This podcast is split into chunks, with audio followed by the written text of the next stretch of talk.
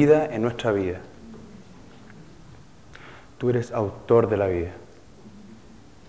Señor, te pido que para esta noche los ojos sean abiertos, los oídos sean abiertos, Señor. Que seamos capaces de entender tus caminos, como tú quisiste hacer las cosas, Señor. Para tu honra y para tu gloria, Señor. Te damos gracias por esta noche. Te damos gracias por tu palabra, que es verdadera. Amén. Bueno, mi nombre es Mauricio Orguño, para los que no me conocen. Eh, he estudiado psicología muchos años y psicología secular. Y los últimos tres años comencé a estudiar psicología cristiana.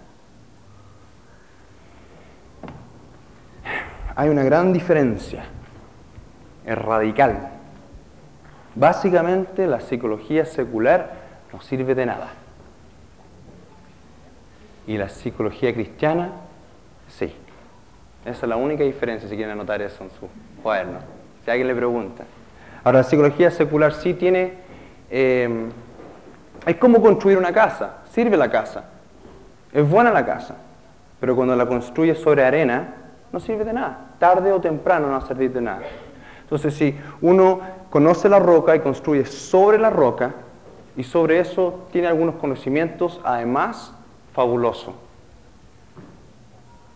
La psicología es la ciencia que estudia el comportamiento del hombre. ¿Y quién? Pero el Espíritu Santo. ¿Quién sabe lo que piensa el hombre? Dios, si Dios lo creó. Es por eso esta noche yo voy a compartir algunas cosas que van a ser interesantes, van a ser quizá aún entretenidas, pero si el Espíritu Santo no les revela profundamente lo que quiero compartir esta noche, no sirve. Y si están abiertos y reciben, van a recibir algo fundamental. Yo caminando con el Señor quizá ya 8 o 9 años, habían cosas en mi vida que no podía superar. Había cosas que yo hacía que no entendía, como diría Pablo, cosas que yo hacía que no sabía por qué las hacía. Y lo que yo quería hacer, no lo hacía. Habían ciertos pecados que no podía ganar, no lo podía agarrar, siendo que todo mi corazón era servir al Señor. Y comencé a entrar a este mundo de la psicología cristiana, que básicamente es la palabra de Dios, en una forma quizás más esquemática, pero eso es lo que es, es la palabra de Dios. La psicología no tiene que ir paralelo a la palabra de Dios como lo está haciendo ahora en la iglesia. La psicología tiene que ir debajo y sometida, bajo la palabra de Dios. Porque la psicología no tiene nada nuevo que ofrecer, nada nuevo bajo el sol, ya está todo escrito, está bien, todo bien claro. Es una forma metódica de comprender y entender cómo funciona el hombre, cómo funciona Dios, cómo funciona Satanás y cómo se pueden relacionar estas tres. Bueno, usted dice, bueno, ¿qué tiene que ver todo esto con el matrimonio? Lo que vamos a hacer hoy día es que vamos a ver unas cosas básicas. Tenemos que poner una base para, para comenzar a hablar del matrimonio de una forma más espiritual. Entonces lo que voy a compartir hoy en día es cómo funciona el hombre. Y así vamos a entender cómo funciona el hombre con el hombre. En este caso el hombre con la mujer. Y sí voy a ir intercalando cosas y el Espíritu Santo les va a ir mostrando a usted y van a empezar a relacionar y en polletas van a empezar a aprender. Ah, por eso yo hago esto, por eso. Ah, y súper entretenido. Súper entretenido. Solo el pastor sabe manejar esta cuerda, yo creo. Bien. Ah, ya. Ya. Ok. Ahora les voy a pedir un favor que hagamos algo bien rápido. En realidad hay arte que ver. Entonces, hay unas fotocopias ahí solamente tengo 30. Entonces lo que voy a pedir es que si la pueden repartir nomás por igual. Eh, José María, tú podrías eh, repartir con, gracias eh, con Gabriel. Entonces compártenla. Para los que quieren quedarse con la fotocopia, son 150 pesos. Precio oferta. Y, y pueden dejarlo quizá ahí al lado. Si no, como no alcanzan y quieren sacarle fotocopia también, pueden pedirle la fotocopia prestada a una persona que la compró y la fotocopian usted. Pero es buena esta fotocopia. Es súper buena. Ojalá la tengan. Y no solamente la tengan, pero es como una actividad. Así que ojalá la desarrollen quizá aún solos o con su pareja. Quizás solo y después se la muestran a la pareja. ¿eh? Medio conflictivo. Ahora vamos a ver un material de algunos hemos visto ya este material, que son los profesores del Colegio de. No sé si están ahí, está la Sandra, eh, algunos otros. Vamos a ver, y, como vas a ver tú, Sandra, vamos a ver como por encima todo esto. Porque la verdad lo que yo me tomo en compartir esto y dar esa base son normalmente como ocho horas. Aún con los profesores no pudimos ver todo con la profundidad que hubiese querido. Entonces hoy día tenemos como 45 minutos. Así que vamos a tener que pedirle al Señor doble porción de revelación y que mi lengua no se trae. Ahora, tengo unas, transparencias acá y están bien malas, pero sí vamos a trabajar con ellas. Este apenas se ve. Yo les voy a explicar eso en un momento. Ahora, el matrimonio, para comenzar con una pequeña introducción. El matrimonio no es una cosa difícil. Sin Dios es una cosa imposible. No tiene ni principio ni fin sin Dios. Es basta mirar cómo están las cosas hoy en día. Muchos de nosotros somos salvos, quizás todos aquí, y pensando, bueno, yo soy salvo, conocí a este joven o a esta niña, ella es salva, nos casamos, todo va a salir de maravilla, la bendición de Dios va a estar sobre nosotros. Pero algunos de ustedes han experimentado que no es tan sencillo. Queriendo hacer el bien, queriendo llevar una relación perfecta o quizá de acuerdo a la voluntad de Dios, no pueden lograrla. Si Pablo no se casó y dijo, yo quiero hacer esto, pero no lo hago, y lo que lo que, perdón, lo que quiero hacer no lo hago, y lo que no quiero hacer, eso hago, ahora se, se vuelve, se convierte en doble difícil, porque ahora es mi caminar con Dios y mi relación con esta pareja. El matrimonio es el vínculo perfecto para sacar a la luz la carne. Es doble la dificultad. Es serio es profundo. Pero sabe, esta es la verdad. La verdad es lo que nos hace libres. El Señor instituyó el matrimonio para bendición. Para bendición. Que la mujer fuera bendición para el hombre. Que el hombre fuera bendición para la mujer. Que los dos juntos honraran a Dios.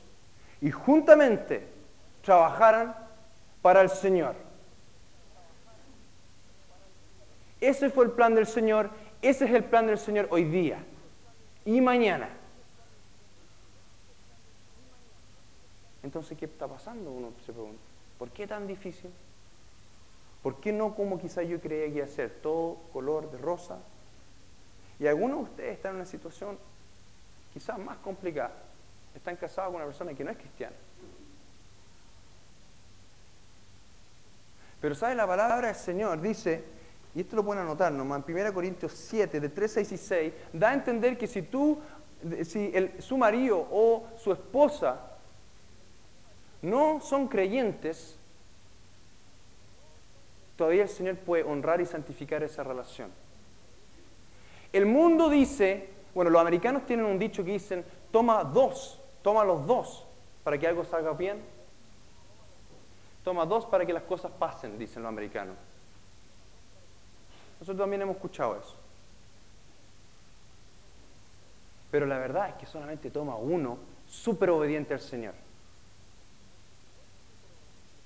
Si usted está esperando que el otro se ponga las pilas, está perdiendo su vida. Si usted está diciendo, no, es que lo hace que mi esposo, o esto, o lo otro, o mi pareja, o yo esperaba esto, está perdiendo, está perdiendo su vida. El Señor quiere obrar en usted para orar en el otro. Es así que funciona el Señor, no apuntando el dedo.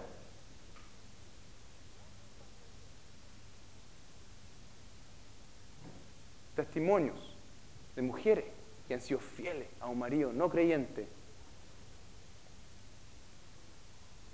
y viceversa. Y el Señor sabe en su tiempo.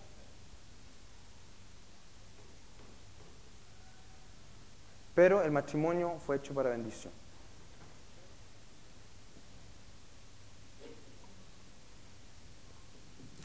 La clave, eso lo vamos a ver hoy día. La clave, caminar en el Espíritu. Ahora eso lo hemos escuchado tantas veces, tantas veces ya. Y a veces no sabemos exactamente lo que significa. Hay dos maneras de caminar, en el espíritu y en la carne. Nosotros a veces pensamos que hay tres maneras. Que cuando voy a la iglesia estoy caminando en el espíritu porque alabo al Señor y, estoy en comunión con mis hermanos. Cuando hago, hago algo súper malo, estoy caminando en la carne. Y cuando estoy como así, no malo ni bueno, como jugando fútbol o arreglando el jardín, esa es como la tercera. Es como que, no, estoy cayendo en el espíritu, no, nos pongamos espirituales, estoy apenas estoy arreglando el jardín. Pero tampoco estoy siendo carnal. Pero la verdad es que hay solamente dos opciones. Complicado, ¿eh? ¿Cómo ser espiritual mientras uno arregla el jardín? Hay solamente dos opciones. Y eso es lo que yo, a través de la psicología cristiana, quiero aterrizar. Que podamos comprender. Bien práctico. Por eso esos papelitos, ojalá todos los tengan. Después los saquen fotocopia entre ustedes. Eh, no se preocupen por el derecho de autor. No se preocupen. Ok, comencemos entonces. Sin perder el tiempo. Acá tenemos algo que ustedes ya, muchos ya conocen, ya han visto es el hombre. Falta quizá unos círculos. Eh, a ver si resulta esto. Tenemos, ok, tenemos al hombre. Por afuera está el cuerpo con los sentidos, el habla, la acción. No voy a entrar en detalle para nada. Después tenemos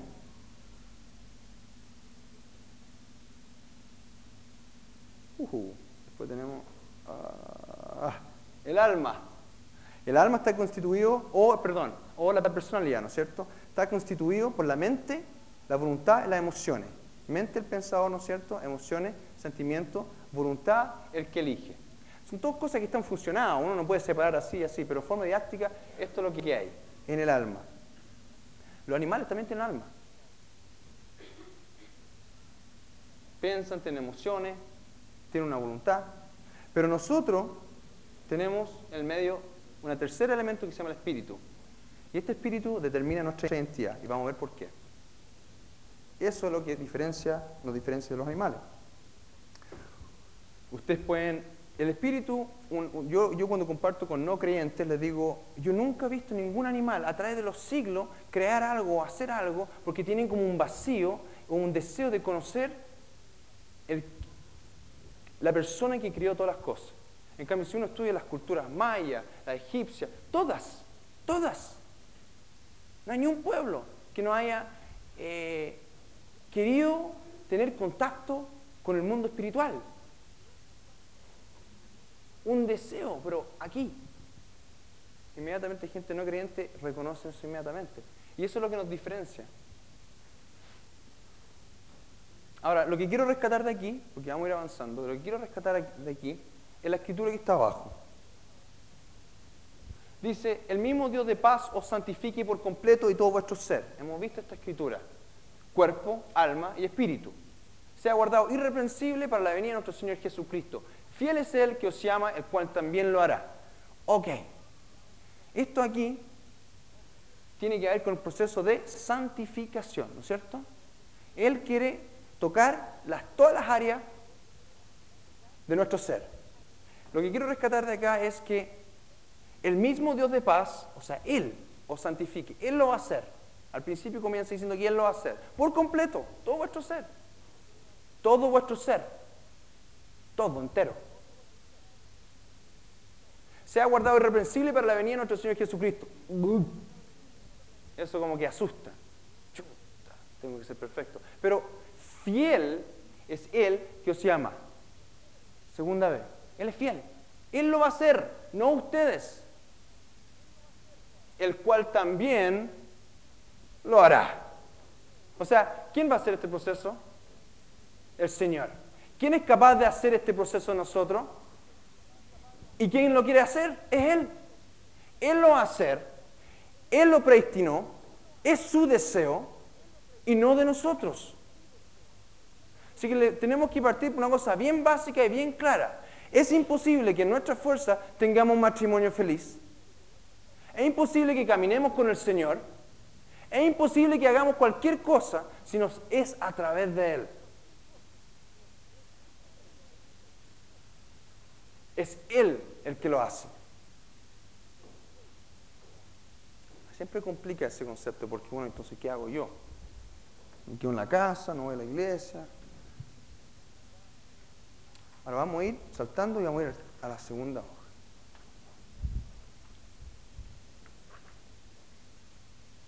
Ok. Ahora tenemos al hombre. Les voy a explicar, no está muy claro. Tenemos al hombre. Perdona. En la primera hoja había un triángulo, había unas tres letras. Había un A, una P, una V y una S una A, P, V, S y una I, en mitad entre el alma y el espíritu. Bueno, ahora estamos haciendo, estamos acercando a esas letras y el medio de estamos viendo con más detalle. Y eso representa necesidades del hombre. Ahora, cuando Dios hizo al hombre, no lo hizo autosuficiente sino que el hombre tiene necesidades. A veces nosotros como cristianos pensamos que el negar, negarnos a nosotros mismos es pensar que no debiéramos tener necesidades. Debiéramos pensar que estamos contentos todo el día siempre y que todo siempre está bien. Vamos a ver lo que significa morir a uno mismo. Tenemos necesidades tenemos necesidades. Y estas cinco, 1, 2, 3, 4, 5, son necesidades bien básicas. Hay una necesidad que tenemos nosotros de ser aceptados. Mira el mundo como trata de ser aceptado. Hace cualquier cosa. Las mujeres hacen cualquier cosa para ser aceptados por los hombres y los hombres hacen cualquier cosa para ser aceptados por las mujeres. Los alumnos hacen cualquier cosa para ser aceptados por los profesores, los profesores por los rectores, y así nos vamos. Todos queremos ser aceptados. Yo quiero ser aceptado. Todos queremos tener seguridad. Que no un día nos van a decir, ándate de la casa. O que una persona que a uno, uno lo amaba, chao, no te quiero más seguridad emocional, seguridad física. Todos necesitamos saber que somos valorados. A veces gente se confunde entre aceptación y valoración, pero es diferente. Aceptación implica que uno es aceptado tal cual es, pero valor es saber cuál valor tengo. Me explico. Un ejemplo que siempre doy es, en mi familia me aceptan, me aceptan. Pero si yo no tengo trabajo, a pesar de que ellos me aceptan, me abrazan, no te preocupes, ya vas a encontrar un trabajo, no te preocupes, igual yo siento, si he puesto mi corazón y mi valor en eso, puede ser que sentir que mi valor es pequeño. ¿Se entiende? Eh, puede ser al revés. Eh, Luis Miguel puede sentir que tiene mucho valor. Porque todo el mundo, oye, guarda espalda para él. Él tiene un valor increíble en el ojo del mundo. Pero realmente no se siente aceptado porque nadie realmente lo conoce. Y por eso de repente alguna persona muy famosa de repente se quita la vida porque se da cuenta que nadie en realidad lo conoce. Más o menos, más o menos. Tiene el Señor que también me otro ejemplo. Propósito, súper fácil. ¿Qué estoy haciendo? ¿Qué estoy haciendo en este mundo? ¿Qué estoy haciendo en mi trabajo, en la vida, propósito? Bueno, abajo dice, y les voy a leer porque está bien borroso, el hombre fue creado con la necesidad de ser y todo esto, ¿no es cierto? Abajo dice, a través del espíritu del hombre, Dios le da el valor, la aceptación, seguridad, identidad y propósito, me parece, que necesita el hombre para tener una vida en abundancia. Dios no creó con el deseo de cumplir todas esas cosas y darnos todas esas cosas.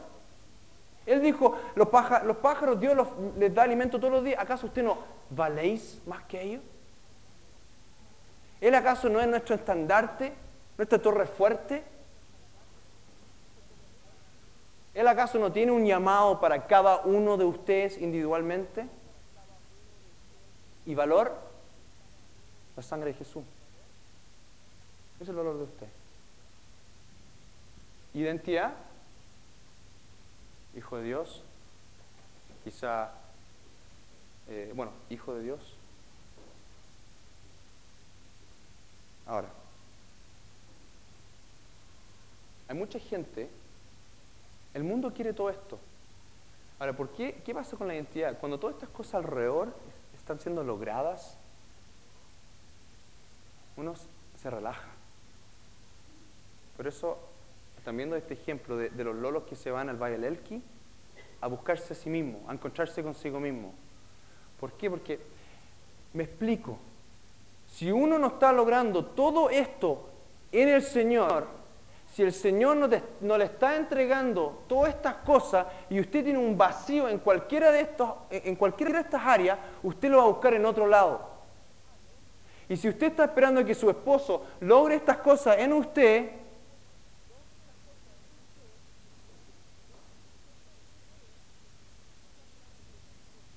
si usted, usted está esperando que su esposa le diga a usted quién es usted y no el Señor,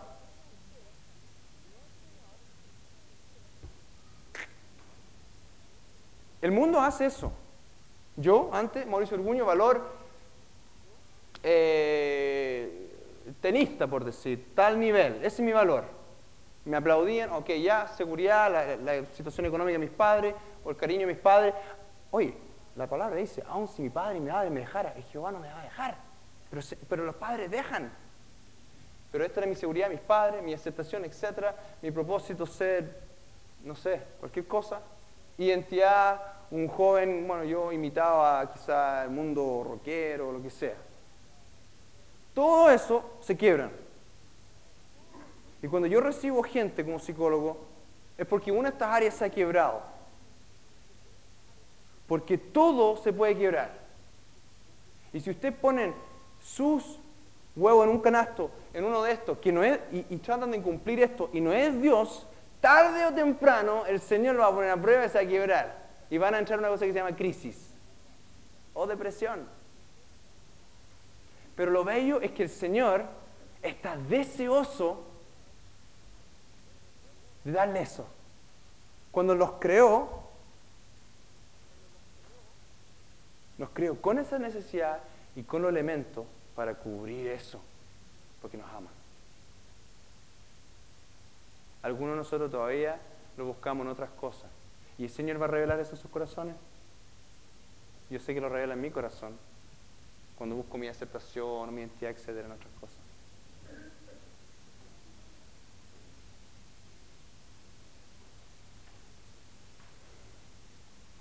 A ver, vamos al último, la última hoja. Ya, súper chun, chun.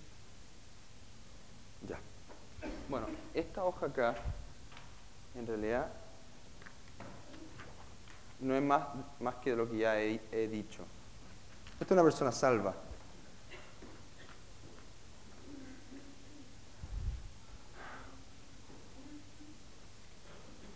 Faltan los círculos, pero está el cuerpo, el alma, el espíritu y vida, ¿no es cierto? Imagínense los círculos. Viene el pecado y el pecado, perdón, olvídense de esto, todavía no. Viene el pecado y el hombre es separado de Dios por el pecado. Su espíritu no recibe de Dios. Y como no recibe de Dios, busca cumplir sus necesidades en cosas fuera de Dios. ¿Sabe lo que se crea? Se crea una personalidad o imagen distorsionada falsa. Todos ustedes y yo, cuando llegamos al Señor, teníamos una personalidad falsa. No sabíamos quién éramos. Teníamos una personalidad, pero no era real. Y el Señor empezó a hacer un trabajo en nosotros. Y una niña quizás que hablaba todo el día, era porque quizás estaba buscando aceptación, pasa, el Señor pasa a sanarla y ya no tiene que traer la atención de esa forma. Un hombre que se jactaba de tal cosa, ya no tiene que hacerlo. Y el Señor empieza a sanar. Pero antes ha formado una personalidad errónea. Y eso no voy a entrar en detalle, aunque es mi pasión, pero es una carne programada que le llamo yo. Pero bueno, en todo caso, llega, en todo caso, lo que tenemos aquí es que el Señor, debiera haber una cruz acá, muere, paga por los pecados y se establece una relación entre el Espíritu Santo y nuestro espíritu. Y planta algo que es vida. Vida en nosotros. Entonces abajo dice, pero hay dos cosas, vida, perdón, perdón de pecado y vida. Son las dos cosas que el Señor planta. Y con esa vida viene el espíritu de adopción y muchas cosas. Está ahí, ese es el milagro de la salvación. ¡Pum! Es depositado. Es depositado en nosotros. A través del sacrificio de Jesús recibimos perdón de pecados y vida. ¿En quién tenemos redención por su sangre? El perdón de pecados según la riqueza de su gracia. Son escrituras nomás aquí. Confirmen esto. A fin de que como Cristo resucitó de los muertos por la gloria del Padre, así también nosotros andemos en nueva vida. Dios dio su vida para nosotros, para dar su vida en nosotros, para Él poder vivir su vida a través de nosotros. El énfasis aquí es vida. Hay una vida en ustedes que ustedes les pueden sacar provecho o pueden quedarse contentos con ser salvo y quedarse en su viejo hombre. Pero hay una vida en ustedes que es capaz de llenar su vida con gozo, con victoria. Pero es como un hombre que tiene un terreno y debajo del terreno tiene petróleo, pero no lo sabe. Entonces mi pregunta es, ¿rico o es pobre? Los dos. Es rico porque está, pero pobre porque no sabe que está. Así podemos ser nosotros.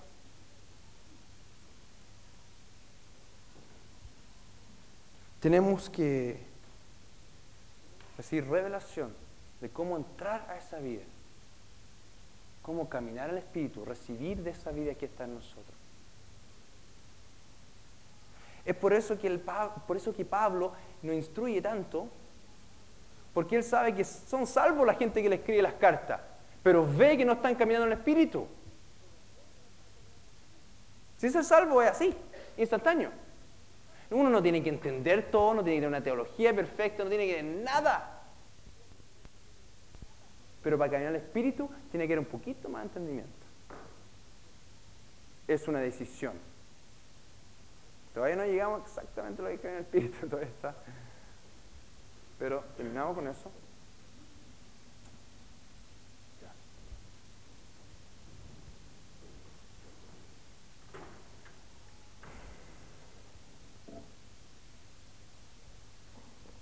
Y llegamos a lo que hoy día quisiera ver.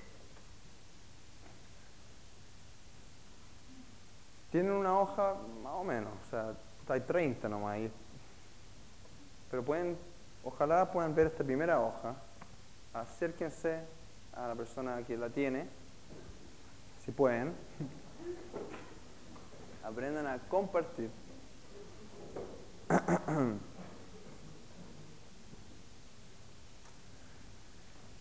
Dice,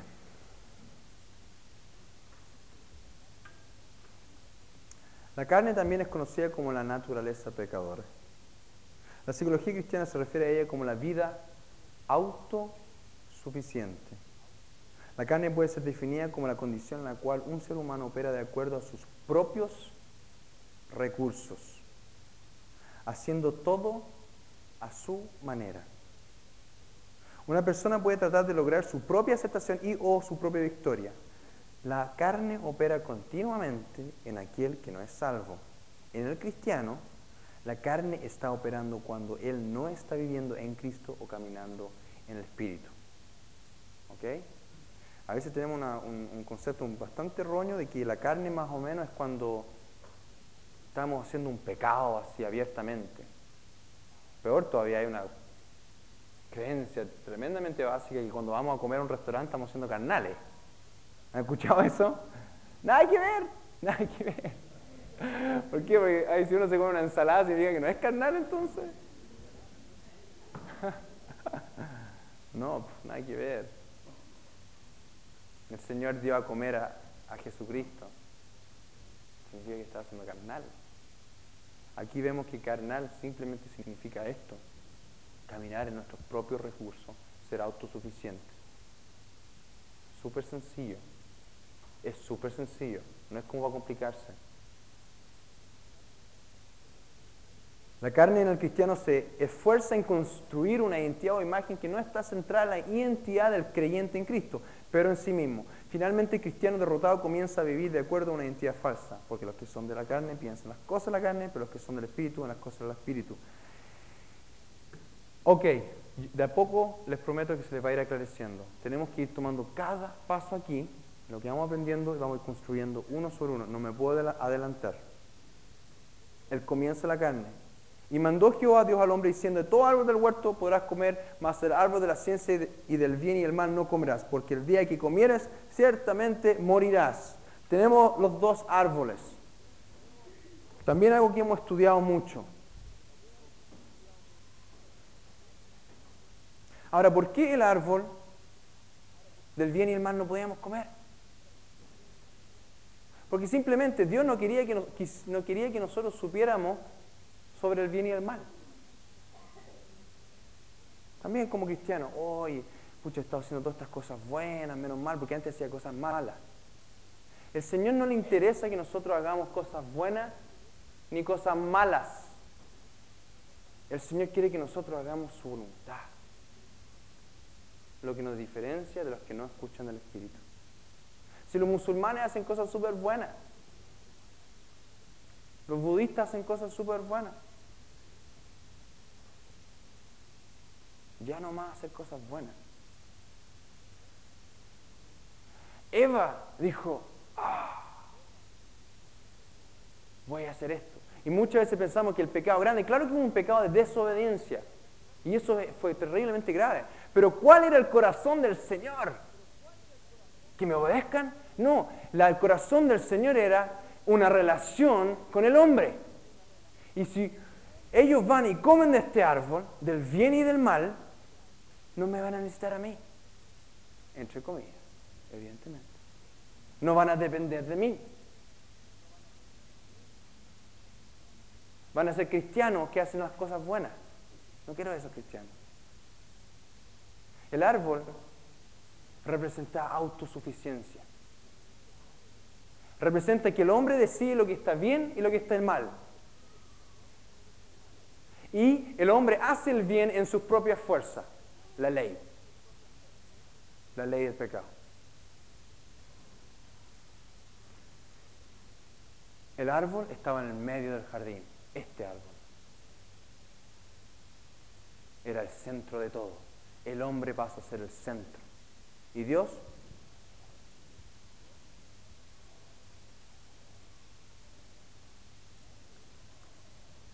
Adán y Eva no sabían lo que estaba bien y mal.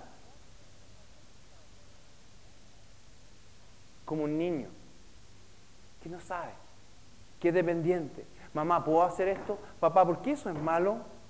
Papá, enséñame esto. Mamá, ¿algún día puedo ser astronauta?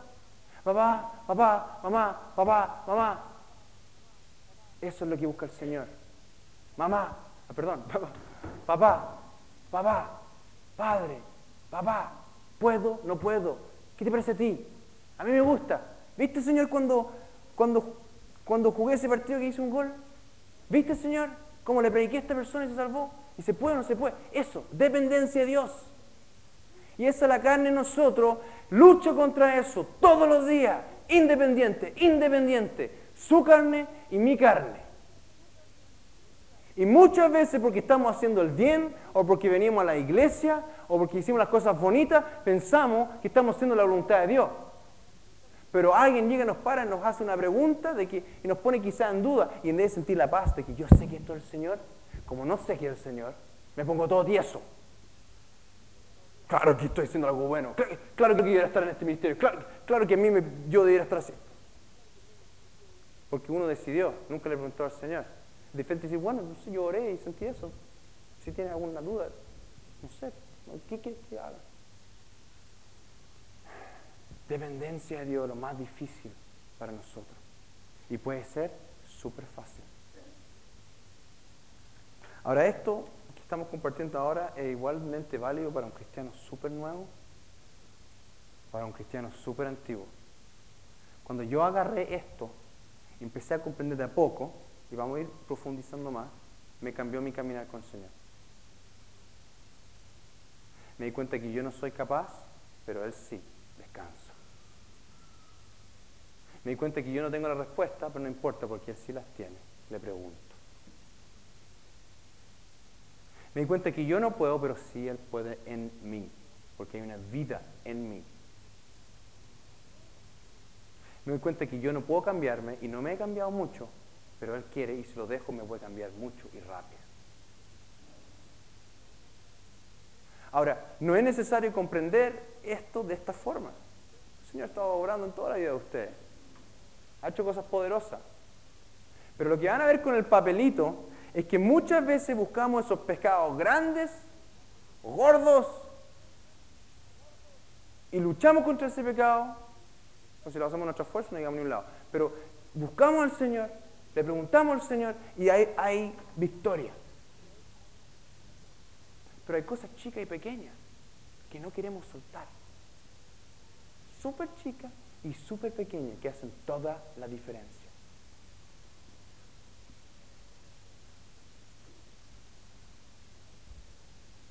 Cuando llegamos al Señor, llegamos con una carne, una personalidad, una forma de ser, centrada en nosotros mismos Señor quiere sanar todas estas cosas. Les voy a explicar, a ver, estoy, bien para eso. ¿eh? Em,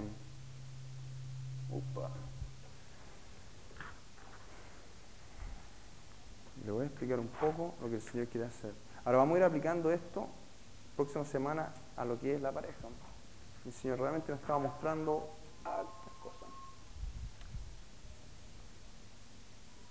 Cuando llegamos, cuando llegamos al Señor, llegamos de esta forma, con las emociones dañadas. ¿Por qué? Ahora esto es importante. Llegamos con las emociones dañadas, porque anteriormente habíamos buscado nuestras necesidades en cosas fuera del Señor y tarde o temprano fuimos rechazados.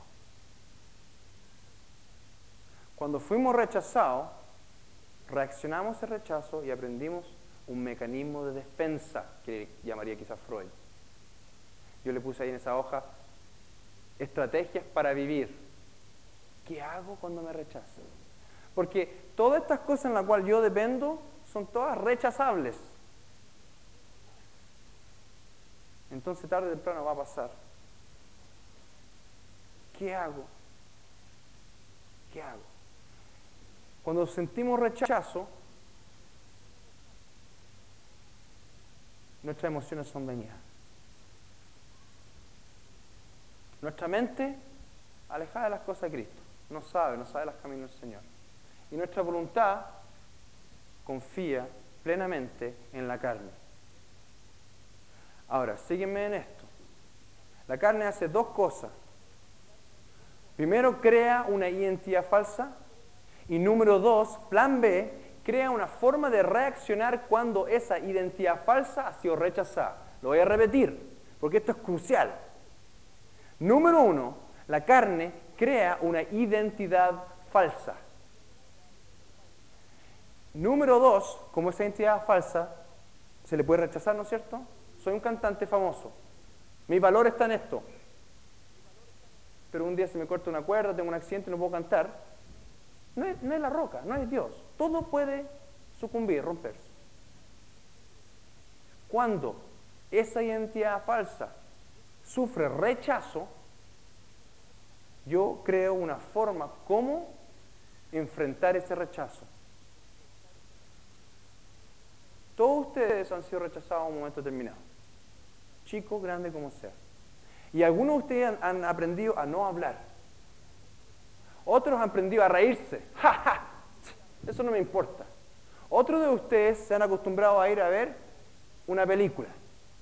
Quizá otros de ustedes van y se comen un chocolate. Quizá de, algunos de ustedes van y compran ropa. Quizá algunos de ustedes se ríen con una risa sarcástica. Quizá algunos de ustedes deciden no hablarle a su pareja por una semana.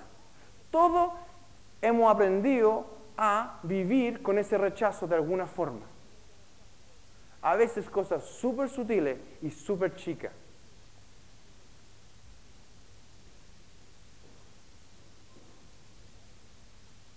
Y ahora caminando con Cristo, estamos en una situación. Ya tenemos el Espíritu Santo dentro de nosotros. Pero el enemigo viene, tira un dardo. La primera cosa, como dice el pastor siempre, la primera cosa que reacciona la carne, la defensa, ¿cómo defenderme? Pero, perdón, primero pone su personalidad falsa al frente. Y después, como no se la puede y es rechazado, ¿cómo me defiendo? La primera cosa que pasa. Y en ese momento tenemos la oportunidad de elegir la carne o el espíritu. Les voy a explicar cómo hacer eso. Súper resumido. Y por favor, súper atento. Muchos de nosotros tenemos las emociones súper dañadas en algunas áreas de nuestras vidas. Nos tocan aquí y no nos duele. Nos tocan acá y gritamos. Nos piden que saquemos la basura, ningún problema. Nos piden que lavemos los platos. No, no, no, no, no. Ahí no. Ahí no me toques. No quiero conversar de ese tema nunca más. No, eso no lo puedo hacer. ¿Quieren conocer su carne? ¿Quieren saber si tienen carne? ¿Alguna vez les molesta algo, como dice el pastor? Ha sido fascinante para mí esto. Porque ¿qué hago yo? Cuando me duele algo, algo que me dice mi madre o algo aquí, aquí en la iglesia o alguien afuera de la iglesia y siento un, un molesto, digo inmediatamente, ok Mauricio, tienes una personalidad, una identidad falsa que estás tratando de defender, no la puedes defender, entonces estás tomando una reacción B, plan B de la carne, y la plan B es enojarte, hacerte el que no te duele, arrancarte, comprarte comida. ¿Y dónde ocurrió todo esto? Bueno, ocurrió, me dice el Espíritu Santo, me dice, Mauricio, ¿sabes dónde ocurrió? Que cuando eres chico, no te sentías valorado y buscaste valor en el peinado. Y ahora que alguien llegó y dijo, no me gusta tu peinado, se te viene el mundo abajo. Ahora tenemos todas estas emociones. ¿Qué hace con todas estas emociones? Muchas veces nosotros los cristianos miramos las emociones como lo peor de lo peor. ¿Para qué son las emociones? Un puro problema debemos ser guiados por el Espíritu Santo. Comencemos por las emociones porque cuando hay conflicto es lo primero que reacciona. El enemigo entra, la carne se trata de defender, no se puede defender, es rechazada, se defiende, pero ilícitamente como cristiano, ¿no es cierto? Porque ya no vale defenderse así. Y uno no sabe qué hacer porque como cristiano sigue con la sonrisa, pero por dentro se está muriendo. Y las emociones, ¡pum!, te agarran entero. Para arriba y para abajo, y para arriba y para abajo. Y un día, dos días, tres días, siete, siete días, una semana, dos semanas. Sigue ese dolor por un comentario. Ah, tengo que ser guiado por el Espíritu Santo, tengo que ser guiado por el Espíritu Santo, tengo que ser guiado por el Espíritu Santo. Rechazo estas emociones, rechazo no me gusta esta emoción. Son emociones dañadas que el Señor quiere sanar.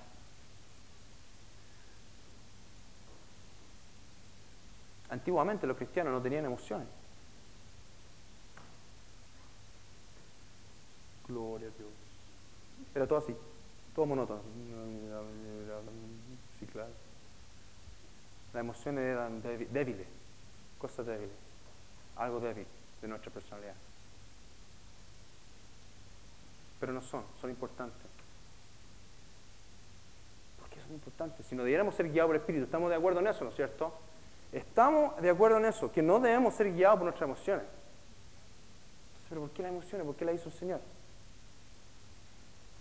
Porque a través de las emociones hay intimidad. ¿Cuánto de, ¿Cuál de ustedes, mujer, le gustaría tener un esposo que dice, te amo? Oye, ¿sabes qué? Tengo que salir ahora y después nos encontramos más rato. ¿ah? Ay, te voy a traer unas flores.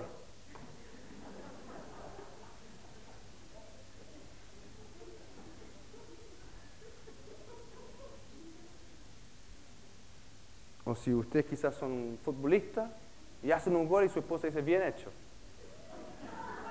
Ojalá hagas otro. El Señor igual, nos creó así. El Señor no quiere eso. Él quiere David, que le danza, le canta, le llora. ¿Por qué siempre tenemos que ir ante el Señor cuando estamos contentos? ¿Por qué?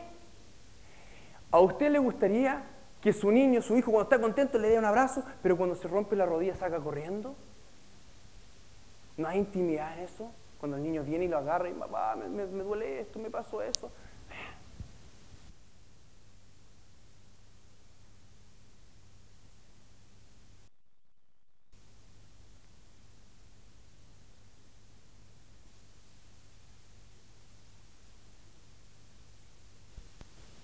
Yo quiero, esa necesidad que tú tienes, yo quiero acogerla, quiero llenarla.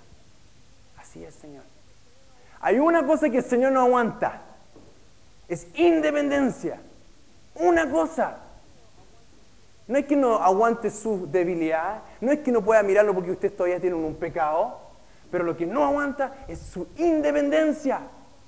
Muchas veces pensamos, mejor me voy para acá y me alejo del Señor para no mostrarle esto o lo otro. Cuando el Señor dice, no, es justo lo contrario. Ven y muéstrame. Ven a mí. Ven a mi trono. El hijo pródigo arranca y viene todo medio. Y el dice, no.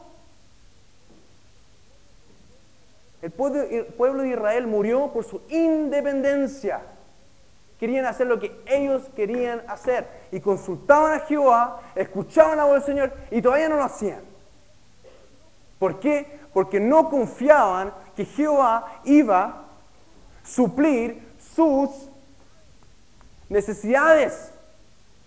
No, quizás ese otro pueblo allá, o quizás si me caso con estas otras mujeres. Ojalá hoy día les quede una cosa. El Señor quiere dependencia, 100%. No cristianos buenos, cristianos dependientes, que buscan escuchar la voz del Señor. Yo sé que ustedes pueden hacer eso. Yo también. Porque tengo el Espíritu Santo. Y Él me quiere hablar y yo lo puedo escuchar ahora. Entonces, voy a ir terminando con, con esta idea. Y próxima semana lo vamos a ir aplicando ya súper aterrizado. Quiero que cuando se lleven esas cosas, háganla. Llenen los circulitos. Van a ver que muchas cosas son súper comunes y corrientes. Y van a decir, ¿esto es la carne? Sí, es la carne. Es una forma de enfrentar cosas. Por eso al principio dice, marque las cosas cuando, yo no, cuando las cosas no resultan como yo quiero, tiendo a, y ahí se van a ver al tiro. Ese soy yo que el Espíritu Santo les muestre, que el Señor les muestre. Yo comparto un caso así que el Señor me mostró una vez. Yo estaba comprando chocolates el año pasado, bien periódicamente. Ustedes dirían, bueno, chocolate para, para sentirse bien, lo que sea. Y era eso, pero era bien rebuscado. Me di cuenta de lo que estaba haciendo. Espíritu, yo no, el Espíritu Santo me mostró. Cuando yo no me sentía bien conmigo mismo, Y cuando yo no sentía que había logrado algo durante ese día, yo me engañaba.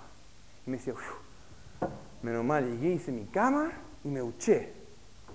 Y lo único que he hecho en todo el día. Voy a comprar un chocolate. me lo merezco. Se llama autogratificación.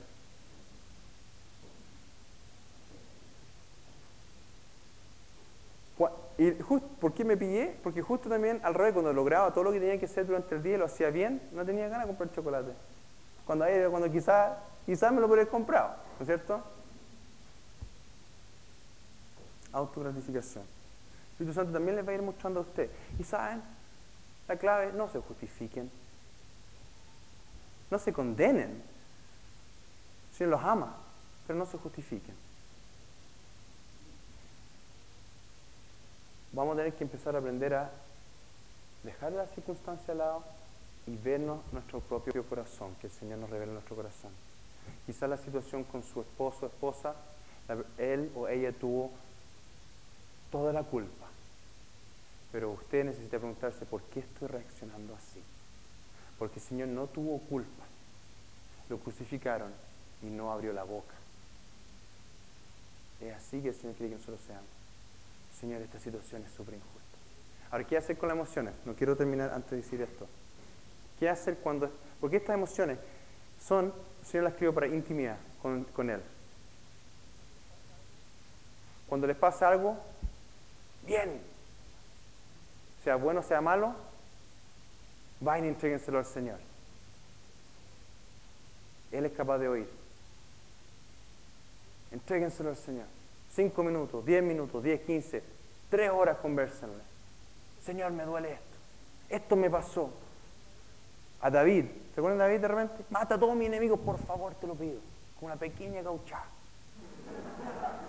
Nada que ver, súper dolido.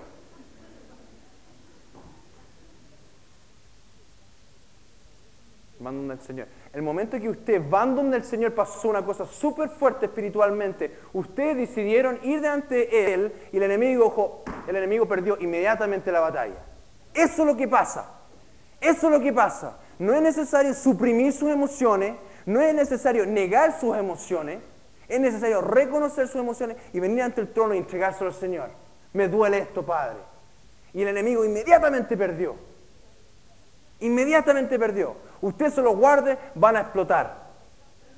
Usted no le hace caso, tarde o temprano, el enemigo los va a usar contra usted. El Señor quiere que uno se acerque con las emociones.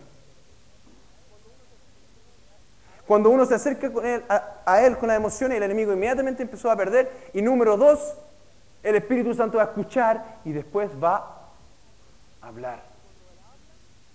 Y cuando Él habla, es cuando usted tiene que escuchar.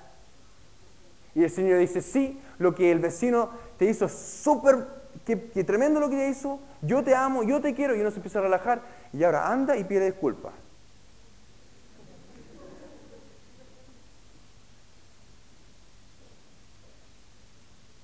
Primer paso es fe ir donde el Señor. Segundo paso, escuchar su voz y obedecerla. Y el Señor me va a hablar hablar. ¿Qué va a pasar con las emociones? Van a seguir pataleando. Es por eso un paso de fe. No siento con hablar, no tengo deseo de hablar con el vecino. No encuentro que yo estuvo mal. Todavía me siento, incluso me tirita el cuerpo. Pero ya usted ya escuchó su voz del Señor. Que si no hubiera ido donde el Señor nunca lo había escuchado. Ahora escuchó, ahora tiene que obedecer en fe. Y eso es morir a la carne.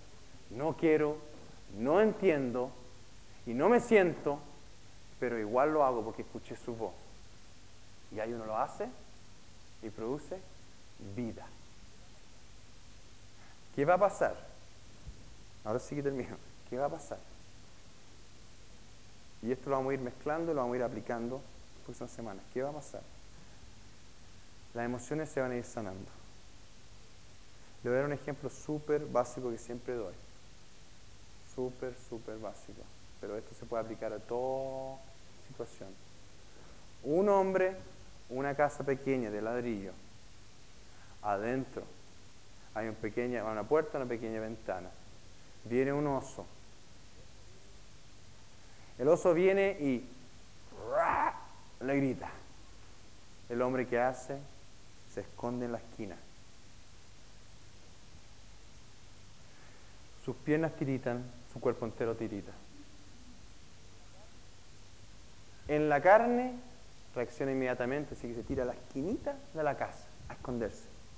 Quizá aquí no me ve este oso.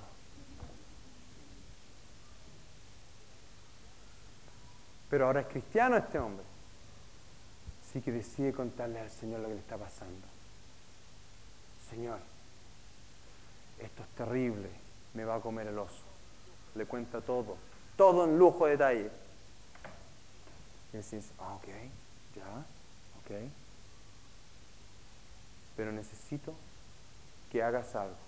Cuando el Señor les pide a usted lo que tiene que hacer, le va a revelar verdad, la verdad, la verdad de la situación. Porque el poder que tenemos nosotros como cristianos es la verdad. El enemigo pierde cuando hay verdad en una situación. No significa que sentimos la verdad, ¿no es cierto? Pero el Señor va a decir, caballero, esta casa es de ladrillo, el oso no puede entrar. Esa es la verdad. No hay por qué estar en esta esquina. Sí, pero re grande y no sé, y quizá mejor. Las emociones no cooperan. Pero él decide sentarse y le dice, siéntate y tómate una bebida. Siéntate y toma una bebida. Medio nervioso se la toma. El oso después se va. La próxima vez que ocurre esto, si tomó una hora para que él obedeciera al Señor, ahora va a tomar un poco menos. O quizá va a tomar la misma velocidad, pero perdón. Si antes tomó las emociones para calmarse una hora, o ponle un día, ahora solamente toma ocho horas. Porque la mente captó. La mente un poquito más rápido, no, bastante más rápido que las emociones. No tanto, pero es más rápida. Entonces la mente dice, wow, no pasó nada. El Espíritu Santo, el Espíritu en mí estaba diciendo la verdad y la mente empieza a ser renovada. La mente captó. La mente un poquito más rápido, no, bastante más rápido que las emociones. No tanto, pero es más rápida. Entonces la mente dice, wow, no pasó nada. El Espíritu Santo, el Espíritu en mí estaba diciendo la verdad y la mente empieza a ser renovada. Esta es la verdad. Y la mente sabe la verdad. Entonces, la próxima vez que ocurre la misma situación, esta persona toma su voluntad, se somete al Espíritu Santo y no a la carne.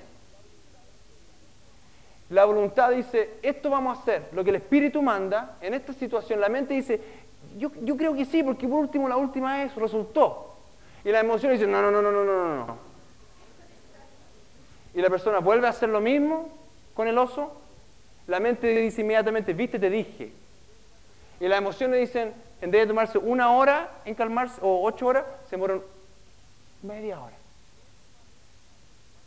Todo esto pasa por un paso de fe, de la voluntad, hacer, tomar la decisión de hacerle caso, someterse, obedecer al Espíritu Santo, aun cuando las emociones no están de acuerdo y aun cuando la mente no entendía. Eso se llama un paso de fe. Empieza a verse sanidad.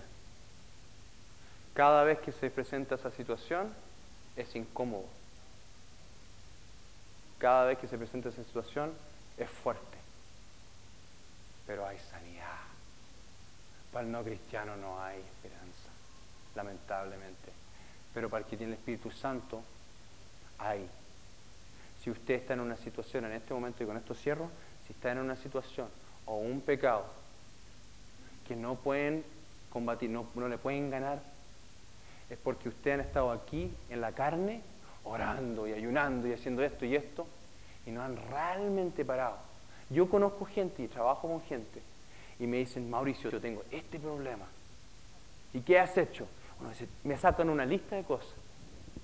Me cambié de barrio, oro todo el día, leo la palabra, memorizo esto y lo otro y lo otro. Y yo empiezo a percibir, junto con él, conversando, le digo, ¿no será quizá, quizá por aquí la voluntad del Señor? Ah, no, eso no, eso jamás. Entonces no están dispuestos. Hacen todas estas cosas religiosas como que, sí, sí quiero ganarle, pero no, estoy, no, no quiero morir a mi carne por completo. Pero hay gente aquí, ustedes, que sí quieren. Entonces dejen de hacer todas estas cosas. Vayan donde el Señor y le digan, Señor, ¿qué tengo que hacer? No hagan, busquen, esperen, esperen, busquen hasta que el Señor les diga. Y el Señor es fiel. Y quizás les va a decir a usted, no se preocupen, no hagan nada. O quizás les va a decir, váyanse a otro país. ¿Están dispuestos? ¿Quieren realmente salir de ese pecado, de esa cosa que los tiene agarrados? Entonces sean sinceros con el Señor y digan, Señor, estoy dispuesto a hacer lo que sea. Háblame, Señor. Entonces anda Mauricio y confiesa tu pecado a este hermano. Chute, eso no. ¿Estás dispuesto? Sí, Señor. Entonces anda y uno lo hace y pum, hay libertad. Uno no sabe lo que el Señor quiere hacer. ¿Por qué uno presume que si ora una hora al día le va a ganar al pecado, que lo asedia? ¿Por qué? Eso es religión. A uno nosotros nos sirve ir a la Roca Santo Domingo y otro nosotros tenemos que orar nomás en nuestro cuarto. El Señor tiene diferentes salidas, pero tiene la salida. ¿Y cuántas salidas hay? Una, la del Señor. Próxima semana vamos a hablar en forma bien práctica de lo que es cambiar el espíritu. Eh, y relacionado con la pareja. Señor tiene un plan maravilloso para la pareja. Y también lo vamos a hablar de lo que significa en forma bien práctica lo que es cambiar el espíritu. Vamos a hablar del jardín, de jugar fútbol. Eso es espiritual, no es espiritual y todo. Somos seres espirituales. Con eso sí termino.